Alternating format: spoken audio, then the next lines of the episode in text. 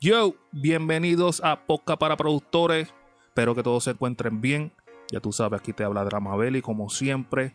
Aquí me acompañan los co-hosts Nailu y Lexico.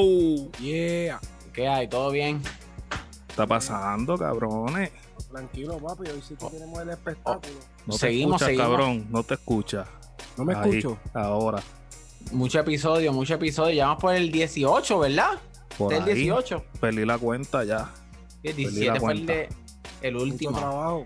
Gracias a todos los fans que están apoyando el podcast para productores. Tú sabes.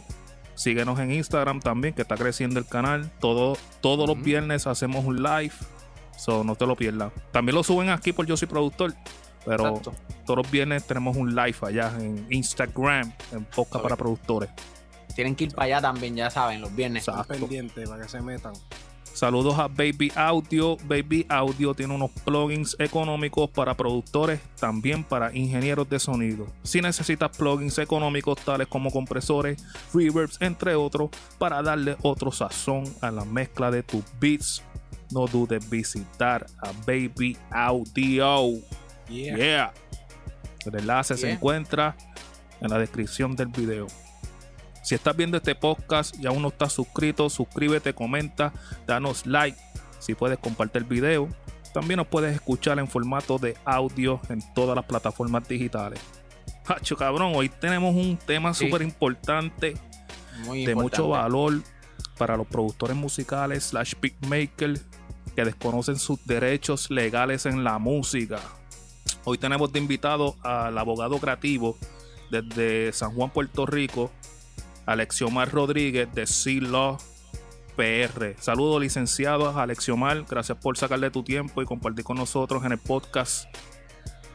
Saludos y gracias por la invitación. De verdad que para mí siempre es un honor poder compartir todo este conocimiento de los derechos de autor y cómo los pueden proteger a ustedes a poder vivir de lo que tanto aman, que es la música. Exacto. Así que gracias por eso. Gracias, gracias. Antes de comenzar con aclarar las dudas que tenemos nosotros sobre el ámbito legal del productor musical, eh, ¿qué tipos de servicios trabaja Alexiomar Rodríguez y Silo PR? Pues mira, eh, nosotros ahora mismo Sidlo es una plataforma legal que lo que hace es que tiene ya contratos que las personas pueden bajar, modelos de contratos. Eh, estamos preparando cursos también en este tema y en otros temas que ya hemos estado abordando. Y también tenemos eh, ayuda en muchas áreas que tienen que ver con las solicitudes de registros, de copyrights, de marcas, etcétera. Ok, Es una plataforma, Nice. así que la, la noción es que el, ¿verdad? en este caso el productor, el creativo, se oriente con nuestros videos que son gratis. Tenemos más de 200 videos sobre y muchísimos de ellos tienen que ver con este tema de manera gratuita. Nos vemos todos los miércoles, así que la persona se educa gratuitamente sin tener que pagar una consulta con un abogado y puede entonces ir decir, ok, el contrato que necesito es este, es un split sheet, es un acuerdo de manejo, es esto o lo otro, lo puede comprar y él mismo o ella misma puede atender su asunto. En mi caso como abogado directamente, pues sí, atiendo clientes internacionales, artistas ok. eh, y los atendemos directamente. También tenemos algunas sesiones donde damos consultoría individual a algunas personas que tengan ¿verdad? preguntas que sean súper mega particulares. Eh, y en ese caso, pues también nos pueden conseguir por Seedlaw. Este, Pero esa es la diferencia. Las plataformas con todo y servicios individuales. Te iba a hacer una pregunta, este, los servicios ahora cómo ustedes están lo, lo están dando por Zoom o también se puede hacer presencial. Todo es digital, todo es virtual. Digital. Le- muchos de nuestros clientes están fuera de Puerto Rico, así que nosotros no tenemos una oficina física todavía, eh, porque realmente entre Zoom, llamadas y Google Meets hemos trabajado con todo el mundo, así que Ok. Ya sabes, Perfecto. cualquier persona a nivel Latinoamérica que hable español, pues pueden atenderlo. así mismo es. Perfecto. Pues vamos a comenzar con las dudas eh, que tenemos. Sabemos que hay muchos productores que no están registrados, que no tienen publisher, no están registrados en ASCAP, BMI ni CISAC. Sus tampoco los tienen registrados legalmente con copyright.gov y se pasan enviando beats a diferentes artistas en las redes sociales. Si uno de estos artistas utiliza el beat el tema de ese artista empieza a generar streaming y ganar dinero. Ese productor no le enviaron nada, no le enviaron ni split sheet, no le enviaron ningún, ningún tipo de documentación legal. El productor ¿tiene derecho para reclamar su por ciento por su composición en ese tema? Ok. Tenemos que dar un paso hacia atrás para entonces poder definir eh, algunas cosas y adentrarnos en ese ejemplo. Ok. Tenemos productor. Productor realmente es un creativo que está en su casa, hace su propia pista original, ¿verdad? Eh, no se está copiando de nadie. La hace, la trabaja y tiene un producto final. Productor tiene unos derechos de composición sobre esa música que creo. Y si, y si ese es el audio final que se va a utilizar, pues también es un master sound recording, porque es una grabación de sonido que también está protegida. So, ahí aprovechamos para decir que la ley de derechos de autor eh, o copyright, que es una ley federal de los Estados Unidos, protege tanto obras creativas como en el caso de las composiciones, que son letras, melodías o música, el. Esa, esa música, aunque no esté en su versión final. Y cuando hablo de versión final es cuando se le da el mixer y eventualmente lo masteriza y sale esa poción mágica que es la que va a sonar en la radio. Ese sería el master sound recording o la grabación master. Entonces, ese productor está haciendo en ese momento como mínimo una composición porque está haciendo una música, aunque Exacto. después la vayan a regrabar para tenerla a nivel de estudio, digamos. Cuando esa persona crea esa obra, ya en ese momento nació el copyright para él o ella. Ya nació, Automáticamente. De automáticamente. una, ya, ya está. Sí. Lo exportó del Fruity, lo exportó de Ableton, ya está. Se acabó. Lo puedes Es- escuchar, lo puedes ver, ya existe. Entonces, cuando eso ocurre, Mm. Productor es como quien ¿verdad? va a mercadear cualquier producto, viene y dice voy a enviárselo a distintos artistas para ver quién de ellos le dice, "Diache, esta pista está dura, quiero grabarle las voces encima. Exacto. En ese momento él no está, en este ejemplo que me diste, él no está vendiéndole el tema, No, no. él está nada. enviándolo como, un- como una promoción. Y es lo Sí, mismo que lo que está pasando ahora, que la gente lo está subiendo a librerías electrónicas, en Ujú. websites, Ajá. para Sí, que la gente las sí. escuche y diga, yo quiero grabar con esta. Ahora, ese paso requiere que lleguen a un acuerdo. La contestación es que si el artista se va a grabar por ahí para abajo sin pedir permiso, sin encomendarse a nadie, se llevó la pista, se fastidió al artista. ¿Ok? Porque el productor nunca renunció, vendió o dio permiso para que se utilizara la música. Y ese permiso, de todos modos, tiene que ser por escrito y a esos permisos se le conocen como licencias. Así Exacto. que tú puedes estar por ahí promocionándote, ¿verdad? Y decirle, mira, escúchate esto, a ver si queremos hacer algo. Si esa persona se lo lleva sin tu permiso y sin por escrito, pues entonces el, el productor en efecto tiene sus derechos, nunca los perdió y si él lo está usando sin permiso, pues puede reclamar. Exacto. Exacto. Ok, si ya el beat está registrado en, en el copyright y cuál será el proceso si al artista le interesa ese beat, el proceso para pues los derechos de esa pista. Ok. So, en este caso, tenemos este productor, dice, ya nació mi derecho, es mío, y este artista me quiere trabajar conmigo este beat, ¿verdad? Esta pista. Él puede decir, productor puede decir, independientemente de que esté registrado o no, él puede decir, mira, artista, yo te voy a dar permiso para que tú lo utilices y lo grabes. Ese permiso puede ser exclusivo, como puede no ser exclusivo. Ok. Eso lo determina el productor con el artista en una negociación. Eso es verbal. Eso lo tienen que poner por escrito, Escrito. Ok. aunque sea un email. Pero algo por Es escrito. válido, es válido, está escrito. Tiene que ser por escrito. Entonces, este, aquí la cuestión va a ser, te voy a dar este permiso, ¿verdad? Si ellos no llegan a ningún acuerdo, pues se quedó ahí. Si él dice, no, yo quiero comprártelo, yo quiero comprarte el beat y que tu productor me lo cedas, tiene que haber una sesión del beat. Sería una venta. Y esa venta también tiene que ser por escrito. De ahora en adelante, todo lo que yo mencione, piensen que es por Escrito. escrito. Ok. Todo. Sí. Porque nosotros usamos un, un- una frase en los videos de los miércoles de música en el canal de nosotros de YouTube que dice, de boca no sirve. O sea, Obligado. cualquier cosa en la música, particularmente de boca se lo no lleva- sirve. las palabras se las lleva el viento. Exacto. No existen. No están No grabadas. existe. Y en derecho, La cosa es que en Puerto Rico y en muchos países tú puedes hacer acuerdos verbales y son iguales. Si tú le prometes a alguien algo fuera de la música, Exacto. te fastidiaste. Sí, Porque sí. un contrato no tiene que estar por escrito. Pero en la música, cuando tiene que ver con copyrights, porque la ley y los tribunales así lo han dicho, tiene que ser por escrito. Todo. Todo. Así que, ah, nosotros hicimos un intercambio verbal. Eso no funciona. Ah, yo se la compré y le di 300 pesos. Sí, pero está escrito que es una sesión. No está escrito en ningún lugar. Tampoco ha pasado. Yo, sé Entonces, estoy, yo sé que estoy tocando ahí a mucha gente que hace esto verbal. sí. Es que que hasta yo lo hago, hasta yo lo hago hasta- verbalmente, yo lo hago, ¿entiendes? Porque pues teníamos un mal concepto de que dicen, no, eh, en corte también lo puedes usar, que hubo un acuerdo verbal, pero en la música estoy, hoy me están orientando el licenciado que no se puede en la música, que no es válido. no es válido. Y, y lo- mencionaste algo de la corte, ¿verdad? Es importante que si vamos a llegar a este acuerdo y yo te voy a ceder la música. ¿Por qué está la cuestión esta del registro? Si, si el derecho nace cuando yo creo. Bueno, porque el registro, sin el registro, tú no puedes demandar.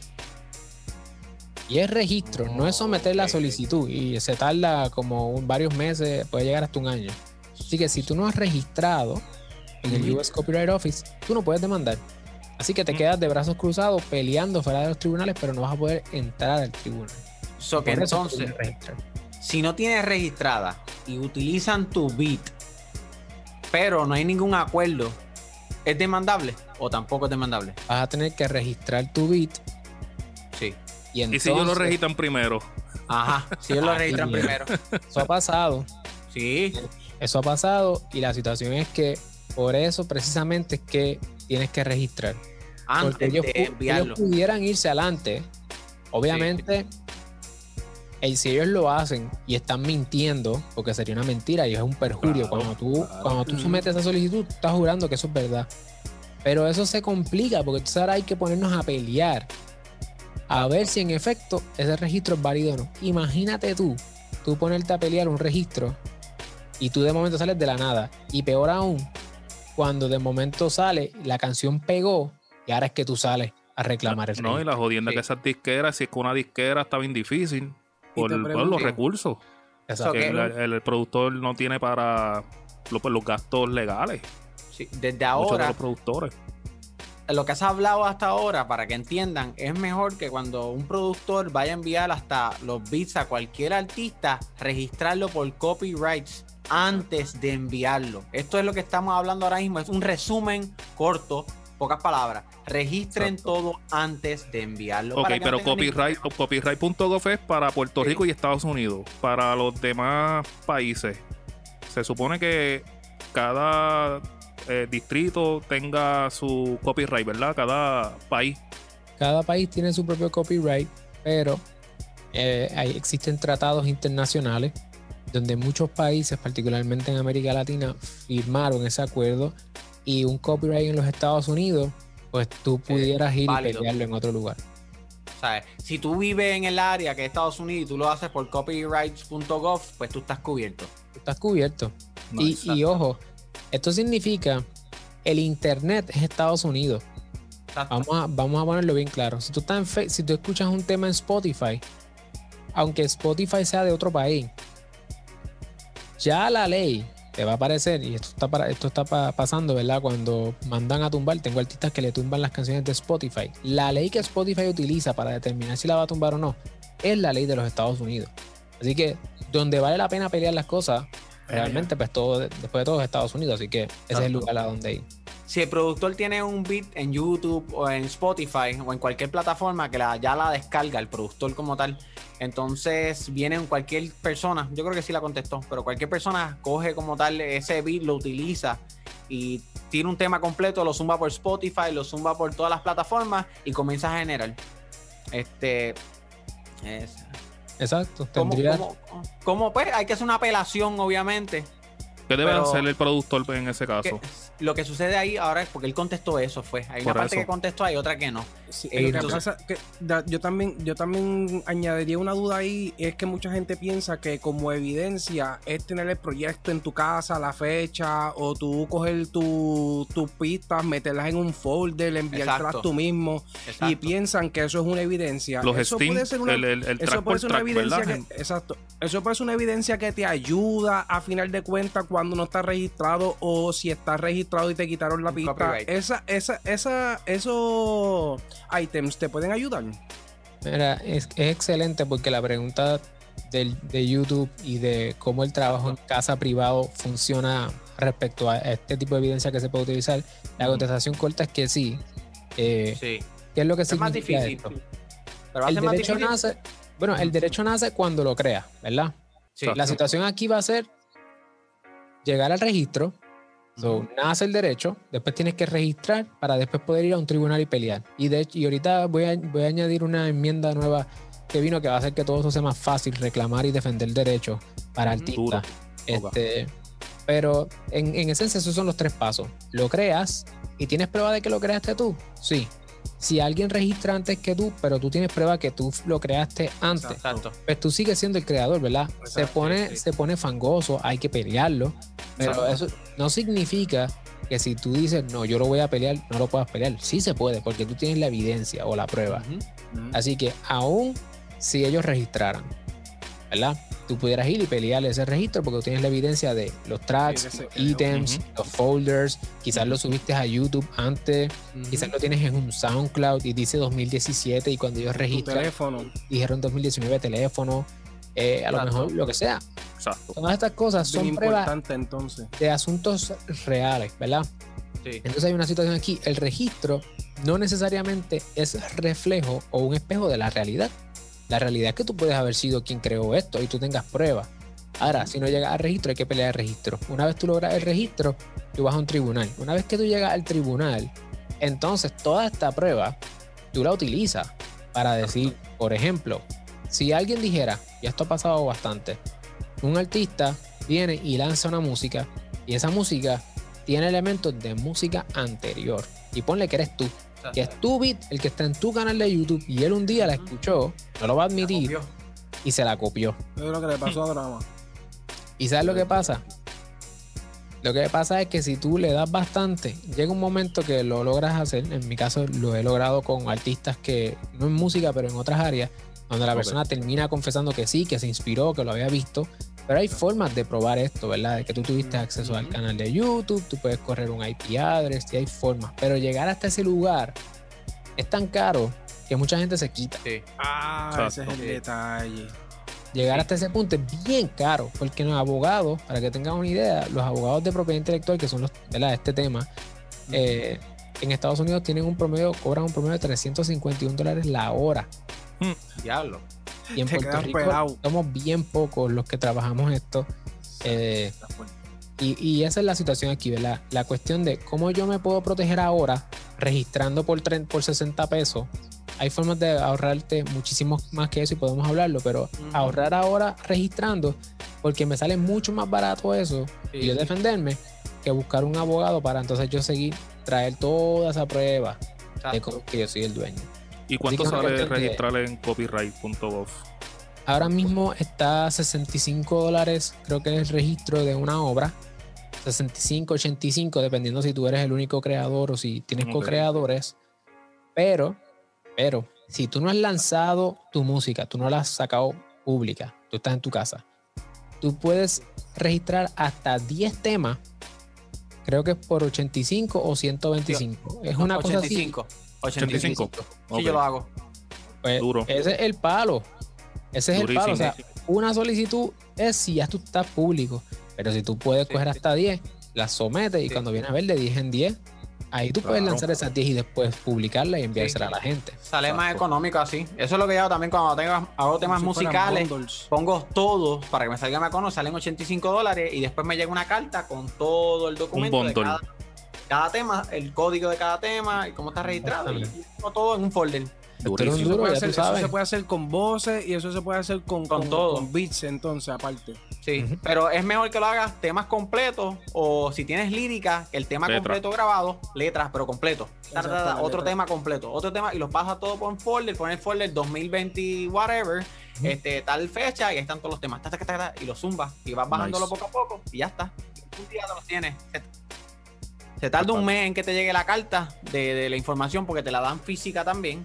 Y, Pero digitalmente, una vez que tú lo bajas, ya eso está. Está en Ok. récord.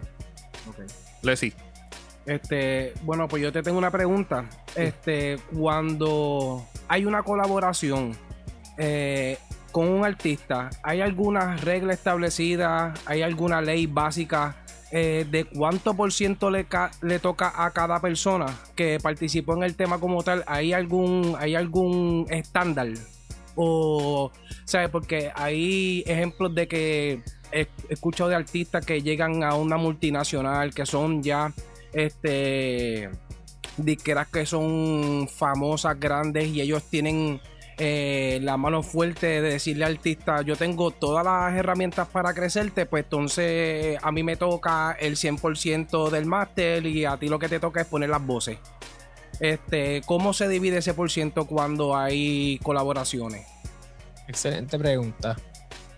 La regla general, si ustedes no tienen nada por escrito, y por escrito en muchos de estos casos son split sheets o work Exacto, for hires, lo vamos a hablar ya mismo, es que si la cantidad de manos que fueron parte del proyecto se dividen por partes iguales el porcentaje. Eso es lo que la regla dice, la ley. El estándar. Así 50 que- cada uno. ¿Qué pasa? o si somos cuatro personas, eh, ese 100% se divide entre cuatro. 25. Exacto. Así que, ah, puede haber una disputa, ¿verdad? Porque tú puedes decir, no, pero yo lo que hice fue nada más que poner una frase. Alguien podría Ajá. decir, no importa, si no está por escrito, la presunción es que todo el mundo es dueño por partes iguales. Y eso es un Ya. problema. Ey, Sí, sí. Ese es el detalle. Ah, Aquí hay un detalle sí, es gigante. Pues a veces el productor hace la producción completa, entonces tienes dos artistas cantando y los dos artistas van a terminar cogiendo más que tú como productor. Que fuiste que hiciste casi todo. Yo lo pensaba que era cogió un 50, 50 para el productor y el otro 50 eh, el artista. El artista o el- No, y Del si se mete alguien que te masteriza y si se mete alguien que te ecualiza, te jodiste porque eso sigue Pero ellos no se supone que el, el ingeniero no, no cae El ahí, ¿verdad? mixer, bueno, depende. Esta gente se supone que ellos cobran flat fee para hacer el trabajo. Exacto. Dividiendo. Este, te pueden cobrar un, un pago adelantado, pero hay gente de esta que sí, de mixers, este, que han Te cogido royalties y cuando negocian pueden coger 0.5 a 1%. Ok, ok. Y una de las cosas interesantes es que, o sea, todo eso tiene que estar por escrito, porque el mixer está trabajando y eh, está dándole su propio sabor a la obra. Así que. Tú no quieres tener una pelea de un mixer que te diga, no, es que yo también es que, ah, puse o grabé algo o hice algo adicional y, de esa forma afecté la obra y la obra entonces ahora tiene la mano de él también dentro. Sí. Antes, yo me acuerdo que esta situación pasó una vez con un productor que yo conozco re- reconocido con una canción de Wisin. Y debido a ese asunto, cogieron y dijeron, mira, ¿sabes qué? No la vamos a soltar. Y el productor le dijo, no, no se va a soltar el tema porque en verdad no me gusta lo que están haciendo y me quieren quitar también un por ciento y no se va. Y, y se quedó en la nada. Sí, por muchas eso. colaboraciones se quedan ahí en, la, en la guíndola por Sí, eso. por disputas de, de porcentaje, entonces otra persona se quiere meter dentro del medio con un porcentaje más grande porque hizo algo dentro del tema. y Bueno, como eso- dijo Crónica, hasta gente que no han tocado ni el Pro Tour ni nada están Sí. metidos en los split sheets. Eso, exacto, exacto. ¿Tú me entiendes? El manejador, el que estaba por ahí dando vueltas en el estudio, también está metido en el split sheet. So que eso de, para evitar esto, este, ¿tiene alguna fórmula, tiene alguna manera que tú sugieres para que los productores pues tengan o que sea en escrito para que cada vez que vayan a, a vender un beat, pues tener esta, para que las personas estén de acuerdo y evitar este problema, porque es un problema que todos los productores tenemos. Definitivo. Una de las cosas que hacen los productores, y obviamente estamos todos dentro del contexto de artistas independientes, productores independientes, Exacto. es que el productor puede tener un recording agreement donde él mismo como proveedor de servicio Y, y aquí voy a, a lanzar esto, ¿verdad? Yo creo que es bien importante que todo productor, todo creativo, se vea a sí mismo como un empresario. Obligado. Para claro, mí eso es súper importante Sí, sí, esto es un negocio. Porque esto es un negocio. La diferencia Exacto. es que lo que tú produces es música en vez de ñame. Sí. Eh, mofongo y carne frita. Eso es lo tuyo. Por lo tanto, toda persona, cuando alguien viene a donde mí y me dice, Alexiomar, que yo quiero que tú seas mi abogado, yo le envío una carta, documento, que dice cuáles son mis términos y condiciones para yo trabajar ese proyecto, ¿verdad que sí? Pues ustedes tienen que hacerlo. También. ¿Tú quieres Nice. algo mínimo? Mira, yo no tengo problema, ¿qué vamos a trabajar? ¿Qué vamos a trabajar este proyecto? Este proyecto puede ser un sencillo. ¿ok? No hay problema. Pues por este sencillo, esta es mi propuesta económica. Yo voy a ser dueño de... Obviamente, ya tú sabes que si tú metes la mano, ya eres, ya eres partes iguales. Así que lo que tú quieres es mantener lo más puro posible. Lo más, 100% lo más tuyo. limitado. Sí, claro. Y entonces Ah, y empezar me- a decir, Sí, pillarlo desde un principio, de que antes que ellos vengan a decir, ah, voy a involucrar a este el otro, ya tú hagas un agreement que, ok, quieres coger la pista mía, estos son los términos. Ya la mezcla la trabajé yo. Esto lo trabajé yo. Yo no considero que se debería seguir añadiendo whatever. Y pues, si la quieres, pues tienes que aquí firmar y estar de acuerdo con, con mí, Con los Ética. términos tuyos. mis términos. Exacto. Exacto, los términos. Y una cosa que pueden hacer es decir, mira, por ejemplo, si vas a trabajar con artistas, ya tú sabes que la regla general es 50-50 si son ustedes dos nada más, ¿verdad? Ujú. Pues Sí. tú puedes decir, mira, si alguien viene y tú artista quieres empezar a bregar con gente, yo no tengo problema, pero eso va a salir de tu porcentaje, eso no toca ni para el siguiente. Ah, Eh, eso mismo iba a decir. Eso, es- eso, es Eso mismo yo iba a decir. 50 mío está, es un hard cap, Fijo. Exacto. NBA, hasta aquí llegamos. Si tú, mi metiste número, a- exacto. si tú quieres meter a alguien, eh, se lastima tu, su- Dilúyete se tú. tu por ciento. Pero a mí no me vas a diluir y tú puedes establecer eso. Eso es Eso es buenísimo. buenísima. Esa es buenísima. Pues ya saben, si vas a hacer un tema con un artista, es 50-50.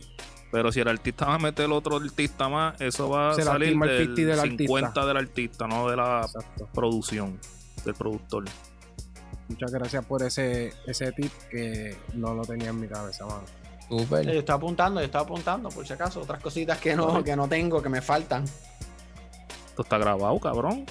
Y De este- verdad, ¿ves? Pero, me, marica, qué cabrón eres. A veces los no son buenos, los no son Exacto, buenos, exacto, maricón. exacto, exacto. Sabemos que hay muchos productores que desconocen de, de qué tipo de regalías este compañías de BMI, ASCAP, entre otras. Este, que- y qué otros tipos de regalías también colectan lo que son Sound Exchange, DistroKey y Dito. Este, ¿Qué tipos de regalías? Sí. eh, colectan este tipo de compañías en específico. Ok. ¿ok? BMI, ASCAP y después está Sound Exchange, DistroKey, Sí, está Dito. BMI, exacto. BMI, ASCAP, CSAC. Sa- exacto, que hay un montón. La diferencia. Ahí está, mira, la gráfica. Vamos a sacar una gráfica aquí. ¿Se puede este drama ponerse en gigante? No Tenemos la gente aquí- lo está viendo. Tenemos aquí la composición y tenemos acá el máster. Oh, exacto, así que seguir viendo. ¿Ok? Ok, ahora- Son dos. Entonces, Ah, el, los autores, y, y ojo, el productor puede ser autor. En este caso que hemos hablado, el productor ya me crea la, la música y me la viene a traer como artista para Ujú. yo determinar si la quiero cantar o no, ¿verdad? Ok, yo tengo este problema. Yo también hago la composición, yo también hago el coro. Porque yo Ok. entrego siempre la, la pista y un coro. Con el coro, exacto. Que falta el chanteo nada más. El chanteo nada más. exacto. Y cuidado si también lo escribo a veces. Ok, pues ¿qué pasa? Que con más razón necesitas tener tu acuerdo para, des- para tirar la línea más dura todavía. Porque Exacto. entonces tú no, tú no estás dando un 50% al Un artista en la 70, un Sí, composición. está dando 75. mucho más. Exacto. estás dándole mucho más. Hay productores que, exacto, que escriben y como Nailu también, que escribe, hace la pista y escribe. Escribe, yo también hago lo- igual. Pues mira, si ustedes vamos a hacer este escenario sencillo donde ustedes son los compositores del 100% de la composición y el artista viene a grabar solamente el máster. Vamos a hacer ese ejemplo para no complicarnos mucho. Ok. Ustedes serían dueños de la composición completa. ¿Ok? Esta es, la composición se divide normalmente en un 50-50 o 100 y 100. Van a ver que eso siempre hablan por ahí de esa forma. Donde una mitad de la composición tiene que ver con las regalías que le tocan por simplemente ser un autor. De ahí los llamados derechos de autor. ¿ok? Y la ley también te reconoce como dueño. Cuando tú creas esa música, tú también tienes lo que se llaman los derechos de publishing. Exacto. ¿ok? Ese es el de dueño. El, ese es el de dueño, exacto, no el de compositor necesariamente, porque un publisher puede no ser, no ser autor, pero puede ser dueño. ¿Qué pasa? El publishing son seis derechos, como una cajita de derechos que trae. Y ahí están los derechos de, por ejemplo, el derecho a evitar que una. Son derechos negativos, que es, que es un derecho a evitar que alguien haga algo sin tu permiso. Por eso es que decimos que aunque yo te doy la música y te la envío y tú te la llevas a hacer, a hacer otra cosa, yo no te di permiso. Ese es el concepto. No es que yo te autorizo, sino que es- te evito el permiso. Pues el, el publishing lo que entonces hace es que tú controlas qué va a pasar con esa música, qué va a pasar con esa obra. El publishing decide, el autor cobra. Eso es todo lo que hace. Lo que pasa es que cuando tú eres las dos cosas, pues tú decides y cobras, ¿verdad?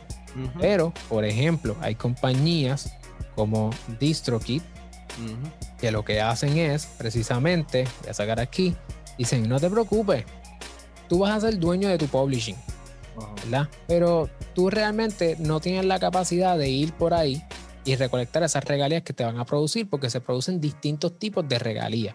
Por ejemplo, hay una regalía, vamos a decir que puede ser DistroKid porque está ofreciendo ese tipo de servicio, pero también eh, SongTrust hace esto, que es administración de publishing. Y ellos lo que hacen es colectar eso. Pero hay unas regalías específicas que le toca a una gente. Por ejemplo, Sí. ASCAP, BMI y CISAC son lo que se llaman las PROs. Ujú. ¿Ok? O vamos a ponerle aquí PRO. Eso, esa gente va a cobrar un tipo de regalía. Esas regalías son por el- uno de los derechos, de esos seis derechos, que se llama el derecho a la ejecución pública. Mm. Si hay una ejecución pública, eso produce un dinero. Ese son dinero, performance live los y performance, exactamente. Y eso lo hace el publisher es que acapara eso. El publisher esa- es, la, es, es donde están esos derechos. El gestor, también el publisher. No, no, exacto, discúlpame, no, no. El gestor de ASCAP, este, esas Yo compañías. pensaba que eso estaba en el máster. Ya mismo vamos para el máster. Entonces, el publisher es simplemente, digamos, la persona que se encarga de administrar esos derechos, de dónde va a sonar, cómo va a sonar, si suena, voy a ir a cobrar. Y siempre el publisher le tiene que pagar al autor, siempre, porque el autor escribió y simplemente por ser su creador ya tiene derecho, aunque no haga nada más. Exacto. ¿Qué pasa? Que ASCAP, obviamente, lo que va a pasar aquí es que, por ejemplo, suena la música público, pues ASCAP recolecta ese dinero, se lo paga a quién? Al publisher. Y el publisher le paga a quién? Autor. al autor. Entonces, si tiene, cambiando el escenario, si tiene Sí. dos, ah, tiene el artista y productor, se va a 50-50. Bueno, si eres artista solamente, Ajá, lo que va a pasar es que los artistas están en la grabación solamente, exacto. que es el llamado master. Ah, ya eso aparte del publisher. Ese es otro lugar. Ok, está bien. Vamos a seguir con el publishing, terminarlo y, y después le damos eso. Entonces, tenemos aquí que, por ejemplo, ASCAP, BMI o CISAC, que son las PRO, van a cobrar un tipo de regalía. Otra gente, hay unas regalías también que se llaman las mecánicas. Exacto. Esas son unas regalías que paga el master a la composición. Mm, Cuando suena un master, necesariamente está sonando la composición porque la composición vive dentro del Sí, sí. master. Pues se le paga entonces las mecánicas y eso lo cobra una gente con las que te tienes que registrar. ¿Quiénes son ellos? Pues ellos son Harry Fox Agency y la nueva MCL, la Mechanical Lic- eh, Collective Licensing. Esa gente lo que hacen es cobrar regalías mecánicas. Si alguien te hace un cover, etcétera. Ok. También eh, hablamos de. Bueno, el, el ya básicamente está en esa. Con, con Harry Ford Agency y la otra era Esta es Harry Fox Agency. Harry Fox. Ok. Sí, Harry Fox. Y la otra sigla que empezó ahora es MCL. Te quiero hacer una preguntita cortita. Sí, Eh, todas esas, todas esas, ¿sabes? Que se encargan en, en quitarle el por ciento a, a cada, a cada cosa que suenan, ¿ellos establecen el por ciento que van a cobrar? ¿O ellos, cómo ellos deducen ese por ciento? ¿Cómo ellos sacan esa cantidad? La De- ley. Depende. Depende, la- depende de las veces tocadas, depende de las veces sonadas, depende de las veces que la piden, Sí. todas esas cosas. La ley establece cómo se cobra. Porque en esta cuestión de Spotify, que hubo una situación en enero que iban a regular como tal lo que era el porcentaje que yo iba a pagar. Sí. Que, no, no, no, no, no estaba aparte. ¿No? Este, que iban a, no, era, ellos estaban regulando lo que era el porcentaje que le iban a pagar a cada artista. Era punto .0008 centavos a regular exactamente eso. ¿Cuánto dinero es que le van a pagar por cada play? Exacto. ¿Me entiendes? Sí. Porque de ahí es que tú determines y sabes cuánto dinero tú vas a recoger nada más de ese tipo de, de, de regalías. Lo que pasa es, por ejemplo, Ellos si pagan lo que ellos les salen, lo que les sale del forro, me imagino. Obligado. depende, Siempre ellos controlan eso, ¿verdad? depende, depende, porque por ejemplo, ASCAP recolecta cuando la canción suena pública, Sí. ¿ok? Pero Spotify tiene distintas formas de pagar, porque va a ser dependiendo del tipo de regalía que se está generando. Estos seis derechos generan distintos tipos de regalías. Sí. En el caso de Spotify, al igual que YouTube, lo voy a poner acá YouTube, ellos van a cobrar por lo que se llama ad revenue. Ah, es por ad revenues. Oh, ok. Y que hay Entonces- de cada uno. De los ad revenues, o sea, ellos van a recolectar regalías de distintas formas. Y uno de ellos, y la principal es ad revenue, ¿verdad? O también están las regalías que vienen por las suscripciones. Hay gente que paga. Exacto. ¿eh? Sí, sí. Entonces, ellos tienen distintos bolsillos. Dependiendo de por dónde entra el bolsillo, el dinero, y si tú artista eres parte de ese bolsillo, pues entonces tú cobras unos porcentajes y ahí es que ellos establecen esos porcentajes o esos números de los dineros que tienen que ver con cosas que no estén reguladas por la ley. Es como YouTube, ad revenue, subscription, etcétera. ¿Ok? Pero Pues si bien, ven, bien. Esto es distinto a los derechos que vienen por el publishing. Porque esto, Sí. lo, de- esto lo establece los términos y condiciones de la página. Ah, ok, que ellos solo determinan cuánto te quieren pagar. Sí, sí, sí. sí. Así Pero que realmente, Tu Lo que sí hace dinero por ad revenue, por subscription, porque ASCAP Sí. o BMI van y cobran porque la ley les da la autorización, porque esta gente cheque va y YouTube te llega aparte de, de, de tu cheque de publisher. Lo que pasa es que quien cobra esto es el publisher. Ah. Ah, también el publisher lo cobra. DistroKid, este. Dito. Sound ¿Cuál es la otra? United Masters. De esa gente. Entonces, Sound Exchange. Y Sound Exchange, ahora vamos para ese. Sí, que ahora Sound del Exchange está en el lado del master. Ok. Volviendo rápido a una cosita bobita, Sí. a lo de Spotify y lo de YouTube. Obviamente que ya comentaste, ellos son las páginas las que determinan qué por ciento tú coges de lo que ellos decidan. Puede ser que, me imagino que el chart de ellos, ellos tienen que ganar el dinero. Si, eh, si ellos te están pagando un 8.008 centavos por cada stream, de seguro stream, ellos están cobrando, están cobrando muchísimo más. Obviamente ellos se van a quedar con por ciento. Y 20. ellos determinan, por su página, determinan, como nosotros mismos determinamos en nuestro contrato de, de- de productor musical y un 50% es por nosotros. Si quieres trabajar con nosotros, ellos también tienen esos términos que dicen. es la jodienda ¿tú que no es- Está brutal. ¿Dónde, Tú- dónde es están que esos no- términos? no sabes- tú Porque no cuando uno suba música por ahí la distribuye, no están esos términos ni nada de eso.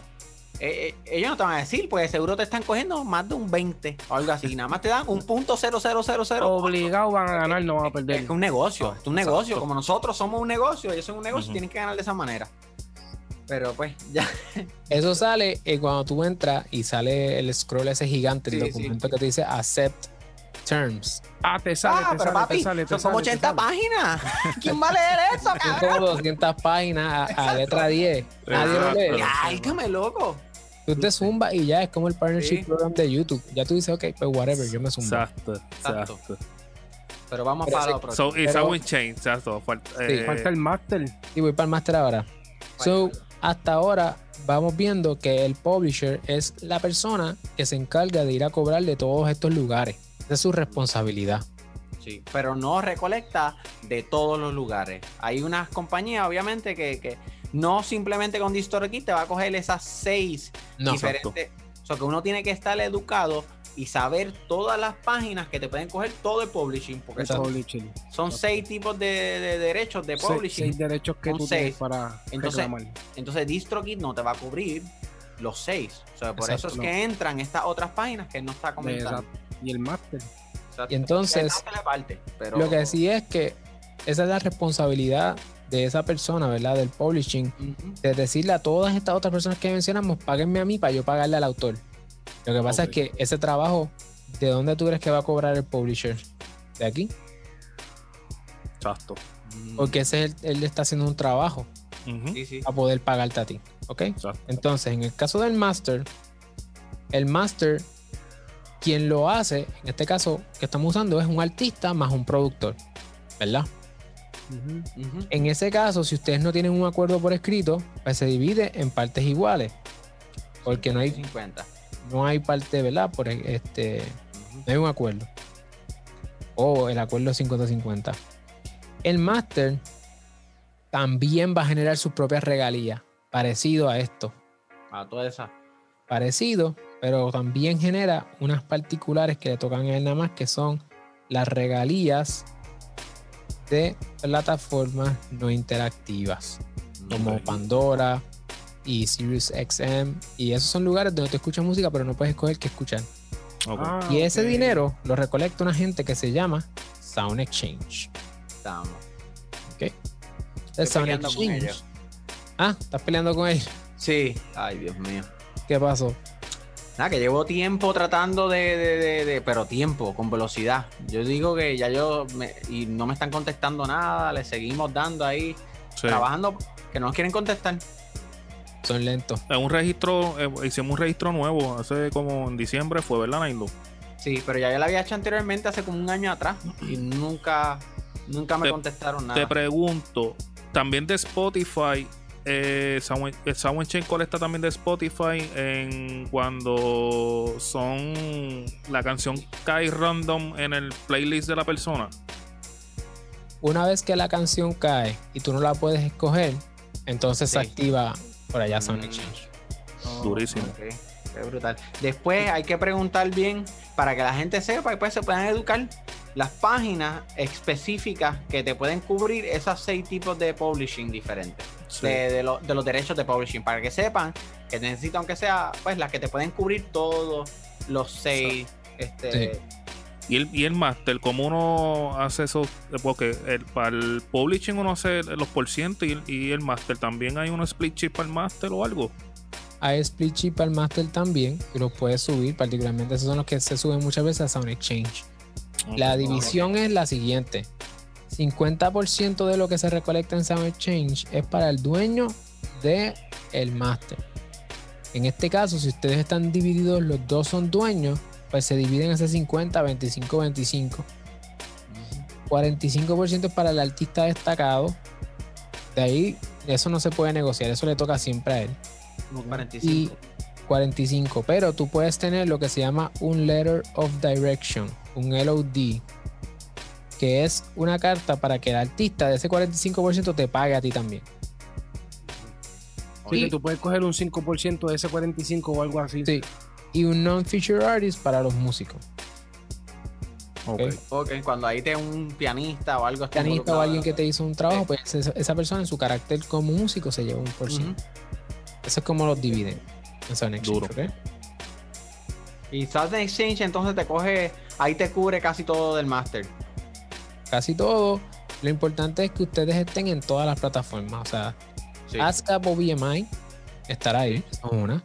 Número Sí, dos, Harry Fox Agency y la nueva. MCL Eh, en esa yo no estoy para las mecánicas. Eso, eso es particularmente cuan- para recolectar esas mecánicas que vienen bien, Son importantes. son importantes.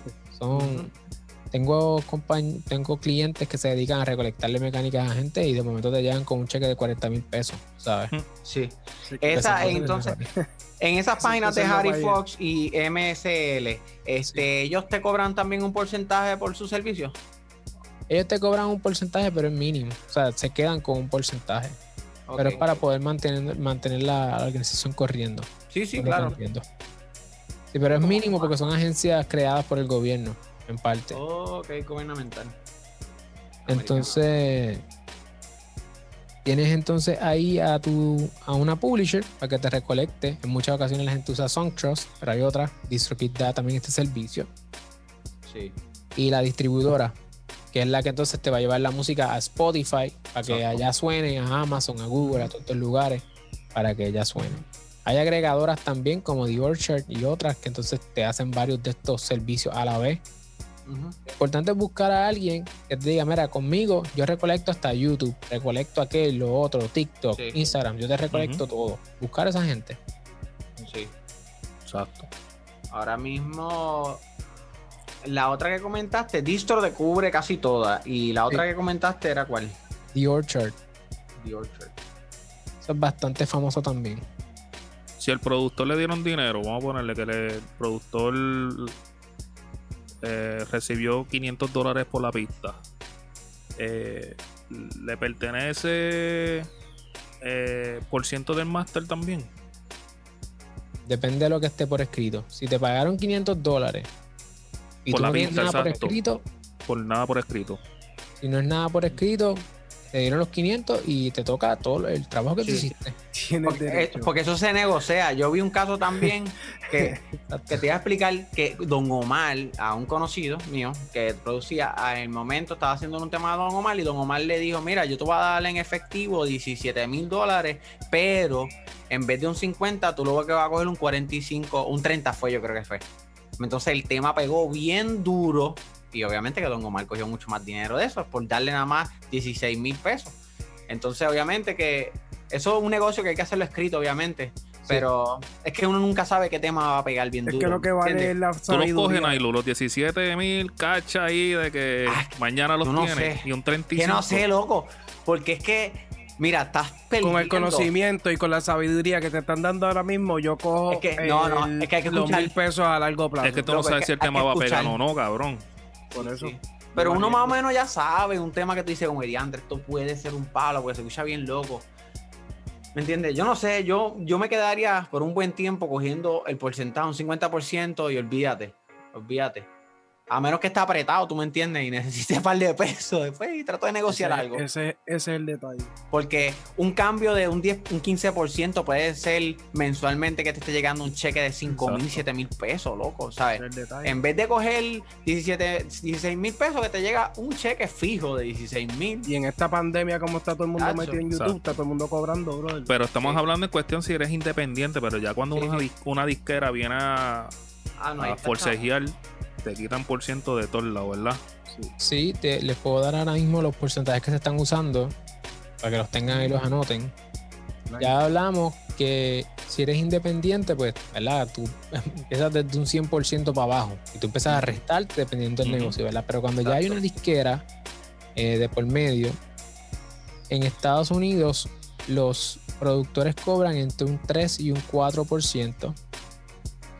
Y cuando están bien duros, bien duros, pueden coger entre 5, 6% y yo he visto hasta 8 Del máster. Productores productores. ya, Andrés, del máster. ¿Ok? Eso es nada. ¿Tú Depende. que es nada? Pero si es un palo que... que Bueno, pero si el, pro- si el 3%, productor, eh, acuérdate que la disquera va a tener, tiene los gastos de promoción, vamos Sí, a ver tiene- todo. Y tienen adelantos que te los voy a dar ahora. Exacto, Los adelantos se dividen en la industria que ustedes están, en la industria de, obviamente, de la música urbana. Es desde 0 a 10 mil dólares por máster. 0 a 10 mil por máster. Nivel 1, digamos. Nivel 2, 20 mil a 30 mil por máster. Si ya tú eres un productor de segundo nivel.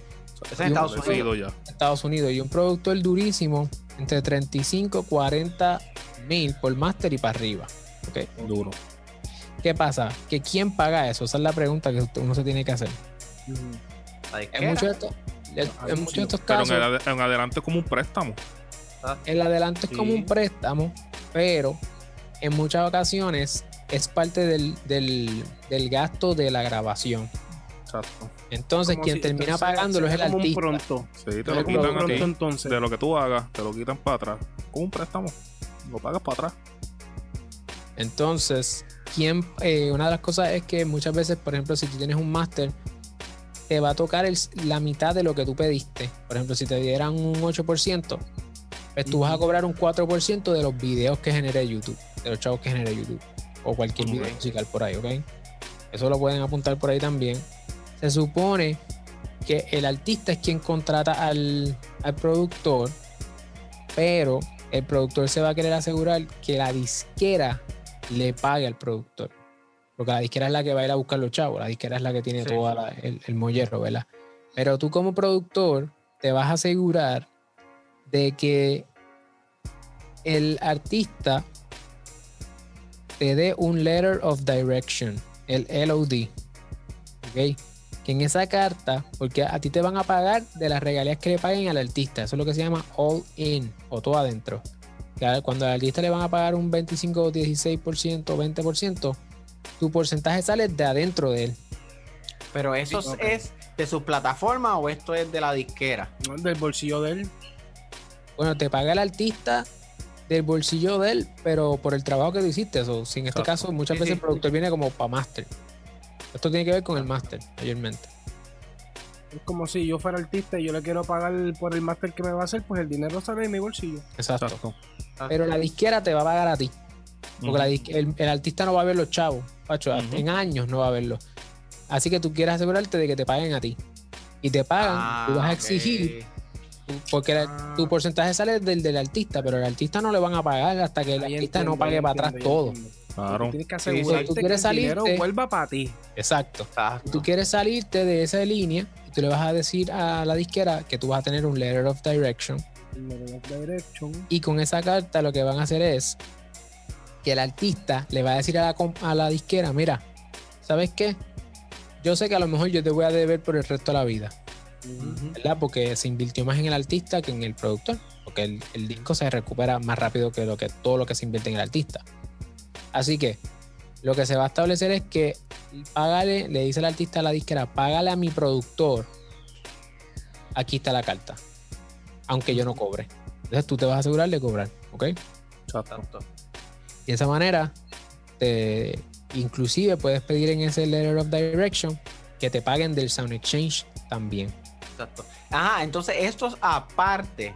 Eso es como tal lo que vale el beat, tu trabajo. Wow. Tu trabajo. Eso es aparte del masters, aparte de, lo- de lo, del- lo del Sí, ASCAP, entonces, esto es otro. Esto es como Otra coger un pago antes de, de tu beat. Ese es por, por ello utilizar tu beat.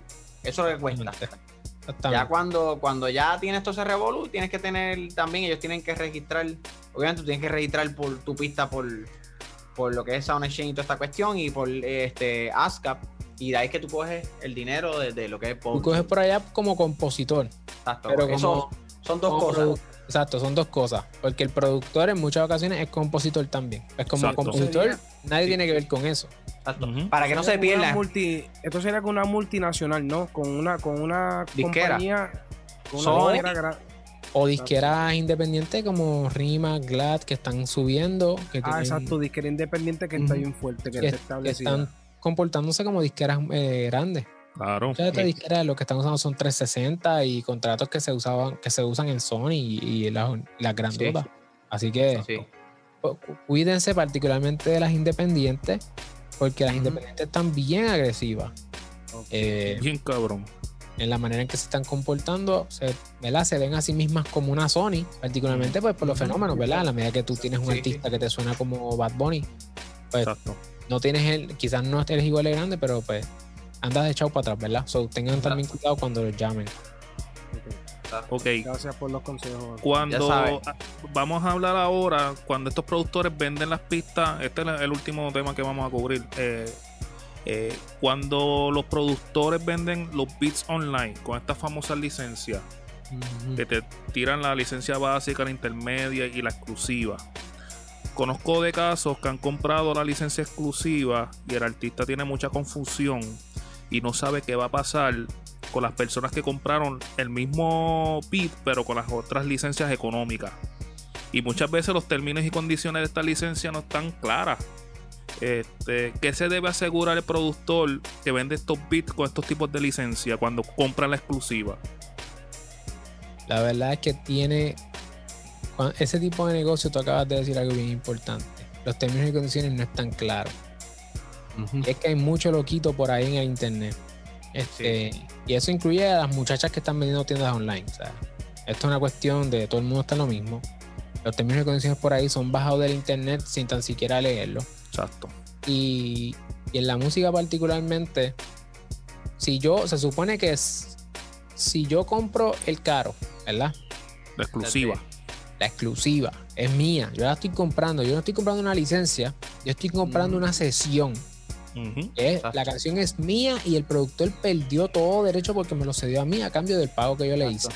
Exacto. Eso es así. Sí, Yo tengo derecho de quitar a todo el mundo exacto. que haya utilizado la música antes, porque ahora el derecho es mío y mis derechos son negativos, ¿verdad? Evitar que otra persona haga lo que yo no quiera.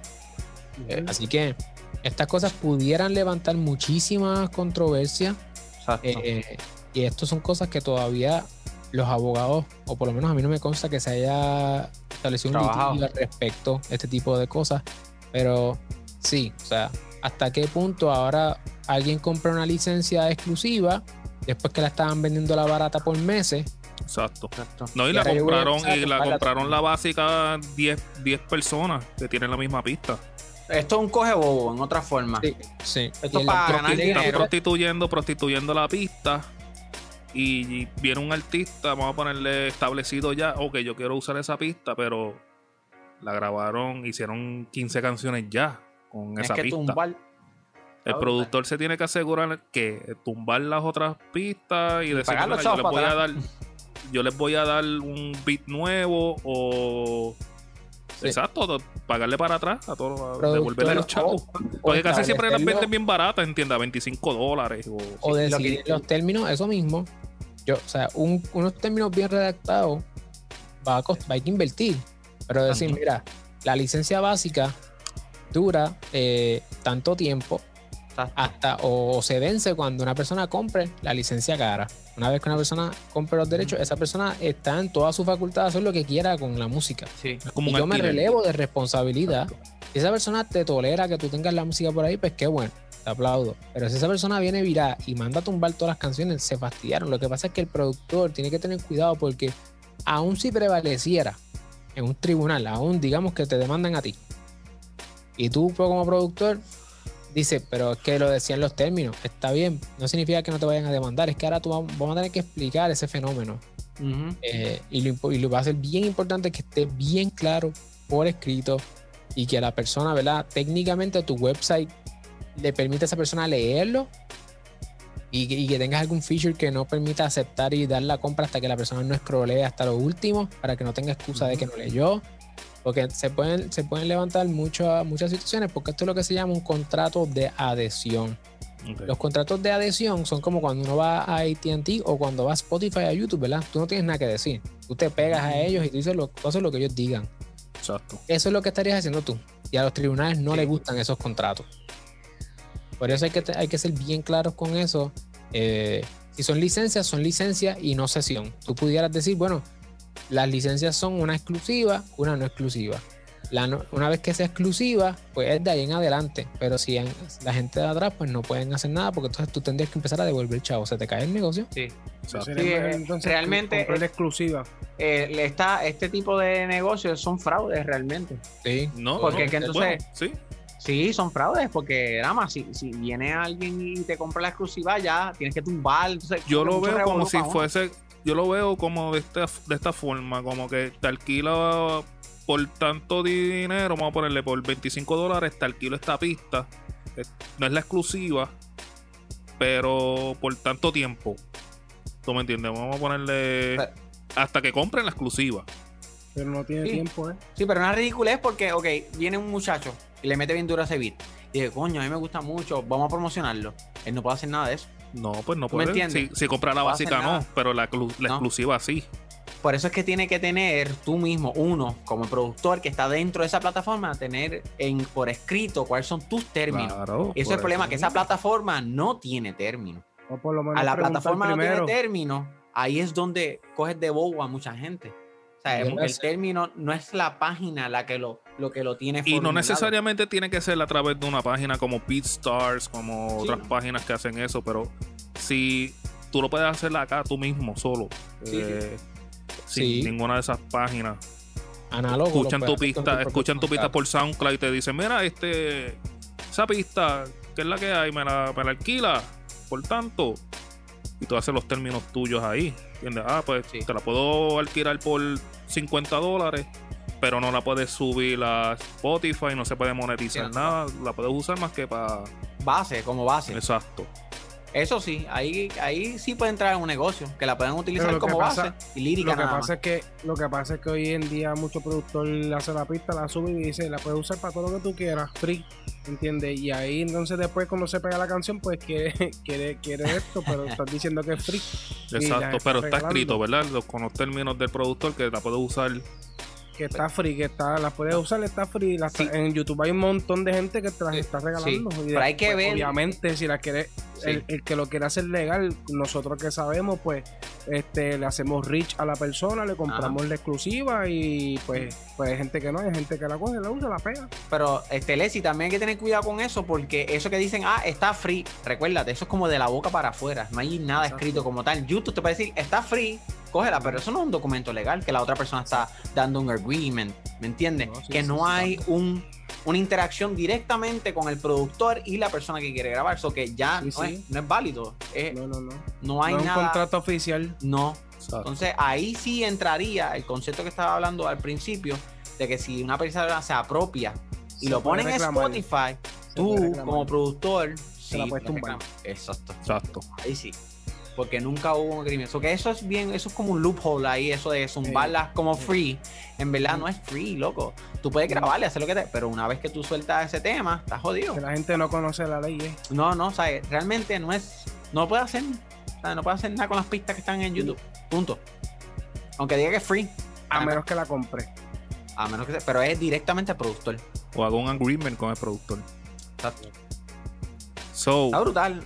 Este Claro, tema está súper interesante, duro. Y Sí. también, pues, es, es un poco complicado, ¿entiendes? Tienes Eh, que Tiene demasiado rama. buscar. Demasiado rama. Exacto. Es mucho, es mucha información. Gracias al licenciado No, muchísimas gracias. de por eh, aclarar muchas dudas. Si necesitan eh, pues los servicios del licenciado, Consultoría. consultoría. pueden conseguir al licenciado a través de Silo PR, ¿verdad? Sí. Sí, pueden entrar a, la plataforma de nosotros, siglopr.com. Tenemos un canal de YouTube, ya estamos próximos a llegar a los 10.000 suscriptores. Todos los miércoles Nice. eh, tenemos eh, miércoles de música, que es un segmento donde me conecto, entrevisto artistas. Bueno, todavía no hemos entrevistado artistas, vamos a empezar a entrevistar próximamente, pero eh, estamos colaborando y hablando sobre todos estos contratos, Very nice. sobre las consideraciones legales, vamos a estar hablando sobre fair use, sobre todas estas cosas. Todo esto lo vamos a estar dialogando en próximamente, así que o sea, si, yo sé que muchas veces cuando uno empieza, uno está bien apretado y pagar un abogado, ¿sabes? Yo sé que toma mucho y, y nuestra misión es que las personas, los creativos particularmente, tengan la capacidad de conocer sus, de, sus derechos, conocer la ley y que la puedan utilizar como ustedes mismos hoy demostraron aquí todas las posibilidades de decir, bueno, contra, eso solamente usted estar consciente de que, bueno, es que pudiera pasar esto y pudiera pasar lo otro. Crear esa conciencia es para, Sí. para mí es súper satisfactorio porque ya ustedes están pensando como abogados. Ujú. ¿Y qué quiere decir eso? Pensando en, ok, ¿qué- ¿qué sería lo peor que pudiera pasar? ¿Cómo Claro. yo me pudiera evitar eso? Y eso hace que ustedes sean personas, ¿verdad? Empresarios y, y empresarias las que nos estén escuchando más sofisticados, que protejan Claro. sus derechos y que de esa manera usted pueda tener mayores probabilidades de éxito en su camino empresarial. Eso es todo lo que queremos hacer, así que nos pueden seguir en las plataformas, compartimos mucho contenido y, y nos dejan las preguntas y también en los live eh, nos hacen preguntas y las contestamos ahí mismo. Y ¿Cómo aparece en la página de YouTube? Sid López también. También. Eh, va a estar en la descripción del video eh, toda- todas las redes sociales de el licenciado Alexiomar Rodríguez. Eh, a mí me pueden conseguir en todas las plataformas digitales como Dramabelly Beats. A mí me pueden conseguir como Nailu underscore music en este Instagram, Nailu Artista, en Facebook. También pueden conseguir como Nailu en Spotify y en todas las plataformas digitales, musical, pues para que escuchen mi música. Ya. Y a mí me pueden conseguir como Léxico PR en Spotify y en YouTube y en todas las plataformas. Y le damos gracias a Yo Soy Productor eh, Sí. otra vez por el espacio, mano. Y Exacto. a Alexiomar por el conocimiento, mano. Súper, súper agradecido. Gracias, de verdad. licenciado, por sacarle tu tiempo y visitarnos exacto. aquí en el podcast de productores. So, nos vemos en el próximo episodio. Yeah. Yeah. Chequeamos.